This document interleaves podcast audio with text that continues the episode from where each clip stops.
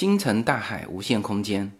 各位随口说美国的听友，大家好。那么继爸爸的饭桌之后，这一期呢要给大家推出第二个星辰大海的专辑，就是这个乔语闲言。那么主播建辉呢，是我十多年的好朋友了。我跟叶子在婚前就在他的乔语堂喝茶品香，这个感受和田玉以及他的红木家具。那今年是我跟叶子十周年嘛，所以我跟建辉的认识时间肯定是超过十年。那么我刚开始做随口说美国的时候，曾经的时候就有跟这个猴哥啊，我叫他猴哥哈，说过，就是我觉得他的内容也非常适合把它开辟出来，做一档节目啊。那又是在接近五年前的事情了。呃，建辉的讲话方式跟我极其相像。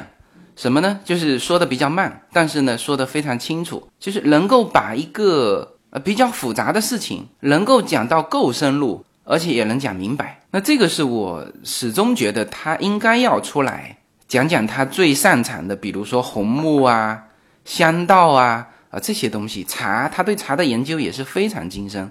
那么他在红木上的造诣，我们都圈内都叫他大师嘛。那么其实他真正的水平也是在国内也算是大师级的，自己又要懂，又要能够把它说出来。那么这次我回国，那么在我的极力的建议之下，那么他答应录了这六期的节目。那按照他的说法是先录六期嘛，因为他并不知道他的这个小众的这种生活适合不适合大家听。啊，他说先录六期，如果说大家还继续感兴趣，那么他还可以接下去，慢慢的再把红木啊、香道啊、桐炉啊、茶，以及他所了解的各种玉器，比如说和田玉啊这些蜜蜡呀、啊红珊瑚啊，为什么我是如数家珍哈？就是我在福州的时候，是几乎隔一天就泡在他的巧语堂的，就是我们说玩这种极致生活。在福州有那么一帮人，建辉是这一帮人里面的最重要的一个成员。我们的香道能够玩到隔炭熏香，这个是宋朝的关于香道的最高的一种玩法。然后呢，我们咖啡是自己烘焙的啊，那茶叶这次不用说了哈。所以我几乎这十多年当中，我的绝大部分的就关于。中国传统的这些东西啊，会去喜欢它，也有一定的了解。那么大量的就是在建辉这边学到的，所以我觉得能够让他讲这六期呢，对于我来说也是非常难得的。相信哈，这个非常值得随口说美国的听友去关注这个巧语闲言这个专辑。那么我以前写过一篇文章，叫做《聊聊那些没用的风花雪月》，呃，里面曾经就说过哈，其实我很多的才华。比如说摄影、文章、书法、旅行啊，还有对于对于这些精致生活的一些品鉴，呃，这些其实都是没有用的，就是你赚不来钱嘛。但是作为朋友来说，呃，一种叫有用，一种叫有趣。那我很幸运自己是属于有趣的那一种，所以在巧语闲言里面啊谈到的这些东西，可能对于大家来说是没有用的。但是呢，当你遇到和你共同喜欢这个东西的人的时候，这个时候其实就是有用的，好吧？那么让我们进入巧语闲言，我也非常期待这个专辑能够在随口说美国的听友里面会得到什么样的一个反馈。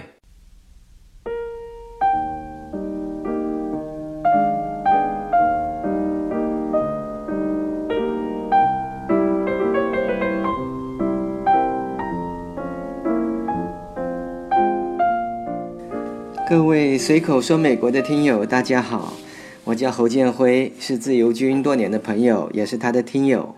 他平时都叫我侯哥。呃，记得他在节目里曾经提过，他福州有一帮风花雪月的朋友，啊，我就是其中的主要成员。啊，因为我折腾了一个据点吧，啊，鸟语花香的，因为我喜欢养绣眼鸟，喜欢养兰花。菖蒲，那平时有空呢，大家都聚在我那品茶聊天，听 high end 的音乐，欣赏古玩字画，体验感受红木家具。这次很高兴接受自由军的邀请，来聊聊红木家具。我录了两三期后，先发给他试听一下，请他提提意见。他给我提了两点：第一，就是不能讲得太专业，就好比说我讲木种的那集，讲了那么多的木种，有的是他连听都没听过的。因为我们在一起玩了这么多年，他对红木家具、对木种跟别人比的话，他还是算很在行的啦。那他建议我在每一集里面啊，知识点不能太多。第二就是，除了聊红木家具以外啊，还可以聊很多别的东西，好比说像和田玉啊、琥珀蜜蜡呀、沉香啊、菩提子啊、橄榄核呀、灵璧石、太湖石啊，这些都可以聊。他说这些东西你都玩了那么多年了，一定有很多的心得啊，可以分享给大家。对我想想也是啊。呃，我很爱喝茶，从九一年开始喝茶到现在都二十七年了，对茶我还是很有感受的。那还有像香道也是我很喜欢的，还有汽车我也很喜欢，算是半个车迷吧。四年前还去培训了漂移，心愿是参加一次全国性的比赛，那最终是也学会了漂移了，啊，也拿到了汽车运动执照，有了参赛的资格了。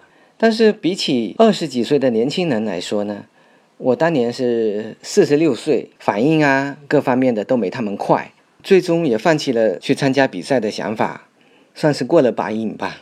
还有像插花，我也很喜欢。以前呢都是到花店去买花，那现在呢更方便了，有网络，可以一年定下来。每周他就送鲜花过来，就很方便。那我另外又在周边采一些路边的野花，跟订的花配起来，这样每周都有新鲜的花。家里也好啊，或者在我的据点啊，我的据点叫乔雨堂。大家来的时候，闻着花香，欣赏着漂亮的插花，我想每个朋友都是很高兴的。那这次经过自由军的点播。我就把专辑的名称定为《巧语闲言》，内容就以红木家具鉴赏为主干，再穿插进很多好玩的东西，倡导一种精致生活。这里大家不要误会哈，精致生活不是奢侈生活，精致生活是一种量入为出的，然后用心去体会生活中点点滴滴的美，用心去感受。生活中美好的事物。那废话少说，我们进入主题。我经常听到有人这么说：“说红木家具好是好，就是太笨重了，我不喜欢。”呃，那我就问他：“那你说红木家具好是好，它好在哪里呢？”他说：“这个木头很珍贵呀。”那别的呢？别的不知道了。我就跟他说呀：“红木家具的好，木材好只占一半。”更重要的是，结构好和造型美。结构好分两点说，第一个就是榫卯结构，这个大家都知道；还有一个就是面板的船框打槽装板这种结构。全世界只有我们中国的古典家具用的是这种结构，这种最科学的、最符合木性的。和最耐久的这种结构。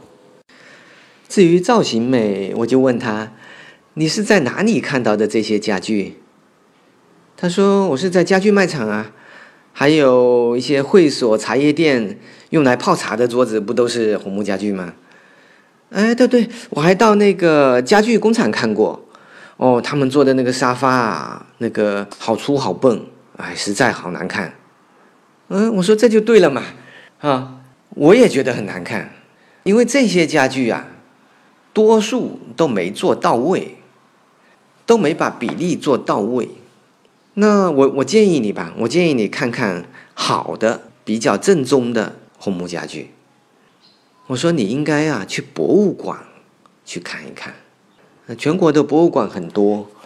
呃，我觉得上海博物馆比较方便嘛。呃，里面收藏的家具有很多都是王世襄先生，呃，生前收藏的。他之前跟一个香港人约定嘛，只要这个香港人把买来的这他的家具全部一件不留的捐献给博物馆，他就以一个很低很低的价钱给他。啊，那最终呢，呃，谈成了，我们现在呃才得以看见这么好的东西。那我感觉哈，里面的家具啊，里面家具当然主要是两大类嘛哈，就古典家具，就是明式家具和清式家具。用我的眼睛看，就是里面的明式家具啊，是简洁优美，既大气又内敛；清式家具庄重又精细，就是一点都不会有你看到的那种很粗笨的感觉。你只有对的东西。你看路眼呐，你对红木家具才会有一个正确的认识。那他说好哈，呃，反正也经常出差去上海嘛，啊，就可以常拐过去看看。啊，然后他又问了我一个问题哈，把我都搞笑了。他说我要是经常去博物馆看哈，把自己眼光搞得很高，那以后要买的东西岂不是都很贵？呃，我跟他说哈，这是两件事情。眼光高是必须的，因为只有眼光高，你才对这个事物有一个正确的认识。然后至于你买不买，那得平衡你的口袋，而且也并不像你所想象的那样，好的古典家具就非常贵。我们暂且把红木古典家具分成两类，一类是老家具，一类是新家具。那老家具就是指民国之前的，呃，包含民国家具啊，都算老家具。那改革开放以后，呃，就是八十年代以后做的家具，我们暂且把它定成叫新古典红木家具。那在老家具里面，如果是材料好，比方说是海黄、紫檀、红酸枝。材料好、器型又好的，那自然是天价，非常贵，不是一般的消费者能够承受的。那一般都是收藏家呀，或者说高端发烧友才能承受得了那个价格。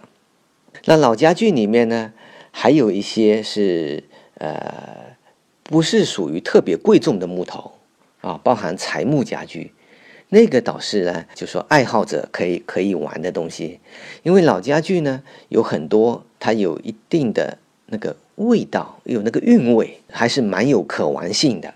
那而且呢，材木家具它价格并不高，这个是就普通爱好者可以玩的，啊，可以买得起的。但是老家具里面呢，也有一些器型做的很难看的，比例也是。不对的比例也不对，然后器型做的很土很笨的也有。那往往这些材料呢，很多都被人家利用为就材料作为材料来利用的，把它重新分解啊。由于材料好，比方说它是海黄的，就当原材料用的。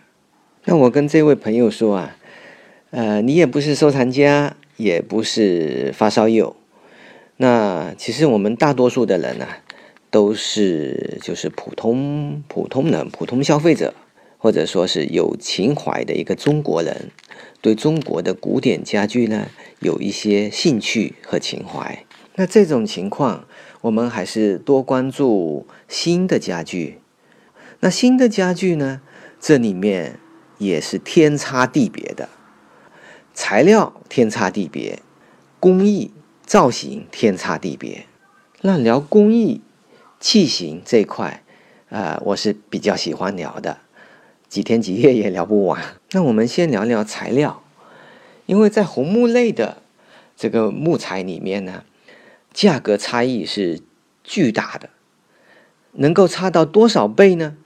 呃，可以差到几千上万倍，这是不可想象的吧？就好比说，按现在海南黄花梨。能够做家具的料，不是那种小小的车珠子的那个不算哈。做家具的料，两三千万一吨是现在的市场行情。那像有一些像非洲花梨呀，还有像鸡翅木啊之类的，才几千块一吨。那一边是几千万一吨，一边是几千块一吨，有这么大的差距。那很多人就就问：哎，为什么红木差距会这么大呀？呃，这个就得从二零零零年说起。当时呢，国家技术监督局出台了一个标准，叫国标红木，五属八类三十三种，他就画了个圈，把五属八类三十三种的木头都算作红木类的木头。因为在二零零零年之前呢，我们如果说红木，只有指一种木头，就是红酸枝，或者叫红木啊、老红木啊。那二零零零年以后呢，说到红木，它就不是。单一的指一种木头了，它是指红木类了，里面有三十三种。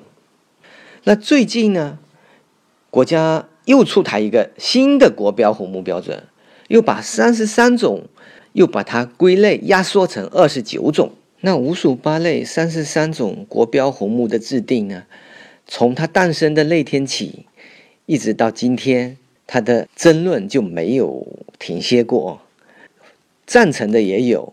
反对的也有，提出质疑的也有，很多人就觉得你为什么把这种木头归进来了，而另外一种木头你为什么又不不划到里面来了？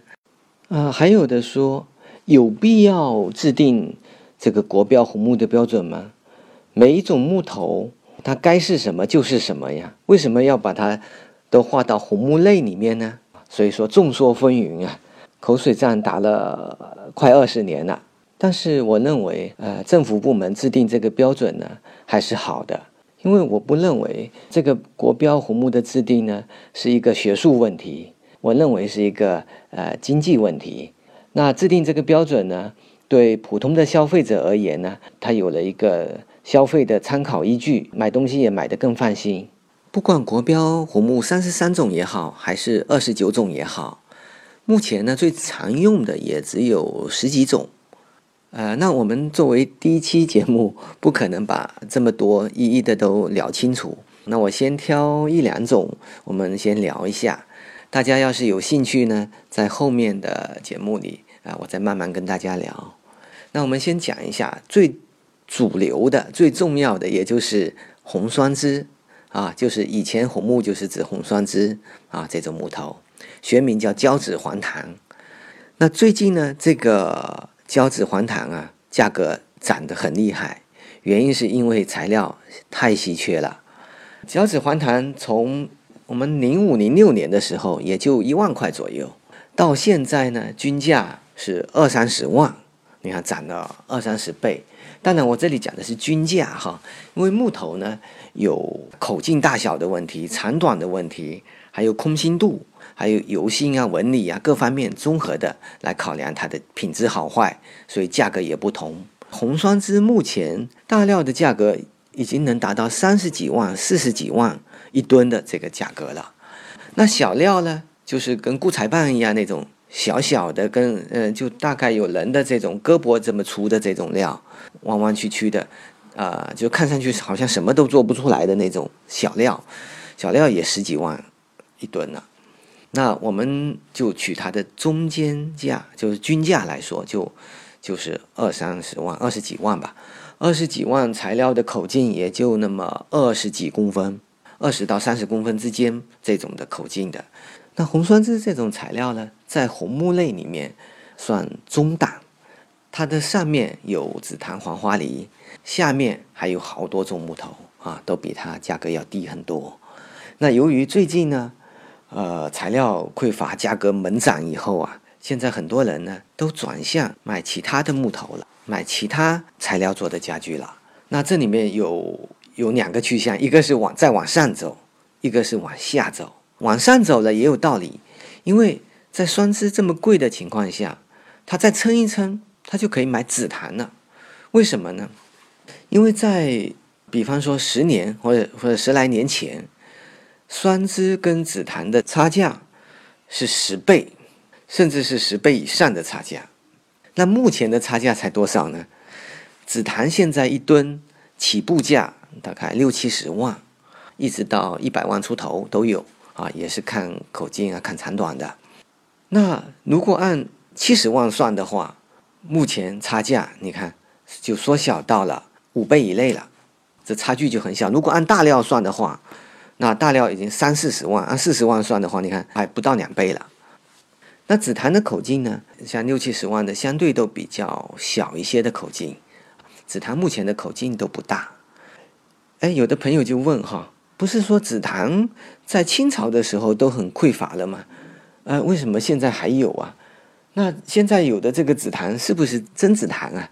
它这个问题是这样哈，之前讲的匮乏都是大口径料的匮乏，像清朝的时候，大口径的料都是供给皇家使用的。年羹尧当时判他十条罪状，其中有一条御制哈，就是把大口径的应该要给皇家用的这个紫檀木材料，他扣下来自己用了。那现在的紫檀呢，基本上口径啊都只有十几公分的大小。但是呢，这两年啊，这一两年的材料比前前七八年、十来年的材料要好。当时我们说十坛九空，当时十几年前看到的材料确实都是就空心度很大。那这一两年看到的材料呢，反而是哎更漂亮了、更好了，实心度更好了。啊，为什么呢？啊，因为之前啊，这种好料都是去日本了，轮到我们这边都是等级很低的材料。现在呢，我们国家慢慢的富强起来了，哎，这些好料就到我们中国来了。所以说，最近呢，有的消费者啊，感觉到红酸枝贵得很厉害，他就哎呀，宁可再撑一下，他就买紫檀了。那现在倒是买紫檀的一个好的一个一个时候。那这是一个选择，那当然更多的人呢就往下走了，红酸枝贵了，呃，承受不了这个价格了，那他就往下买，往下买可以买什么呢？可以买缅甸花梨，呃，学名叫大果紫檀，我们俗称叫草花梨。这个材料呢也是很不错的一种材料，也是很主流的一个家具用材，它的性也很好，就是说它的。变形率啊、干缩率啊，这个各方面的性能还是很不错的。那它的价格才多少呢？从一万多块到四万多块，这个范围不等。那这样子的话，价格哈就跟红酸枝又差了很多，又落下来很多。那这个家具就不算贵。那刚才那个朋友哈说到了，说到他说，如果眼光好了，不是买的家具都很贵吗？其实我倒是建议哈，建议他买缅甸花梨的家具。那当然买家具哈，最主要的其实还是工艺和造型。前几年啊，市场是呃很火爆，红木乐就造成了很多的厂家他求快，为了赚钱，工艺上就做得很差，造型的理解也很不到位。那最近呢，这一两年慢慢的行业啊也在。提升也在改观，有一些厂家做的，就是说越来越多的厂家做的家具是慢慢的越来越认真了，越来越好了。那我跟大家大家聊这个呃红木家具哈，也是很想跟大家说一些干货哈，好比跟大家说一些选购小窍门吧。比方说看这个工艺，看造型怎么看？这里跟大家讲一个概念哈。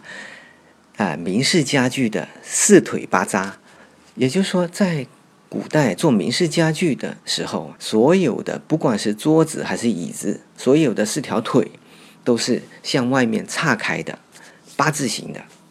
这样呢，既美观又牢固。美观呢，它就不会头重脚轻；牢固呢，是三角形不变形。它如果是腿呀，如果跟椅子面、跟桌子面是垂直的话，它就很容易就摇晃嘛。因为矩形是不定型，而三角形这种梯形它是稳固的一个结构。那作为这个基本点来说，本来应该是所有的明式家具都应该把它做成，就是我们现在哈反的明明式家具都应该做成四腿八扎的。但是由于前几年呢，就红木乐啊，就搞得呃很多厂家就是为了图快，因为要做成。四腿八扎，这是很麻烦的呃，因为所有的榫头角度都不是九十度了啊，就都变成呃，它要计算角度，那做起来就很费劲啊，很费时。然后就有好多的厂家呢，就把它做成直角的了。那这么一做呢，成本是下来了啊，价格也低了，但是那个味道就没了，韵味没了，牢固度也差了。所以说，我经常就跟朋友讲啊，你如果到某一个家具卖场去看家具的时候啊，如果它的明式家具，比如说你简单的先挑一辆，比方说圈椅啊、四出头光帽椅啊、蓝光帽椅啊这些，你先看一下。如果他这家连四腿八扎这个基本的都没做到的话，你别的就不用看了。但是有做四腿八扎的，只能说明啊，他基本点是做到位了。家具好不好，还得再往下看。比方说，我们说明式家具看线条，那看线条怎么看啊？什么样的线条算好啊？什么样算不好呢？那再讲个基本点哈，就说这个线条呢，就比方说四条腿也好啊，或者说单脑这个部分也好，它都是要有大小头的。什么叫大小头呢？就是一头粗一头细。像明式家具的腿呢，往往都是最下面粗，然后慢慢往上，慢慢细上来。那这个也是很费时费力的，有很多厂也是把这个也偷了，就把这个线条啊，就是说腿做成吱咕隆咚的一样粗的，那其实就没味道嘛。那这个大小头的这个点呢，也是非常重要的一个点。但是呢，呃，要想会看这个，它需要一段时间的，就是说多看多多训练。它不像四腿八扎，嗯，谁都可以不用训练的，一看啊，这有没有四腿八扎，一看都看得来。那因为它这个大小头啊，它就也牵涉到粗细的问题，并不是说单单有做了大小头就可以呀。它还有哎，你这该多粗啊，该多细呀。然后还有一个问题哈，很多人都以为是线条粗细和一些尺寸都是死的，其实这理解是完全不对的。做家具呢，其实尺寸啊、粗细是活的，不同的粗细在同一个款的时候，不同的粗细呢，它可以表现出不同的韵味。啊，细一点，它能表现出清秀文气的味道；粗一点，只要在合适的度里面，它又表现出荣华庄重另外一种味道又出来了。但不能是度，如果是度了，那就不对了。比方过细和过粗的，那都不对了。中国的文化博大精深，作为古典红木家具，也是它的载体之一，是我一生的挚爱。那今天就先跟大家聊这么多，呃，如果大家喜欢听的话，往后再跟大家聊红木家具的鉴赏啊和一些有趣的事情。好了，谢谢大家。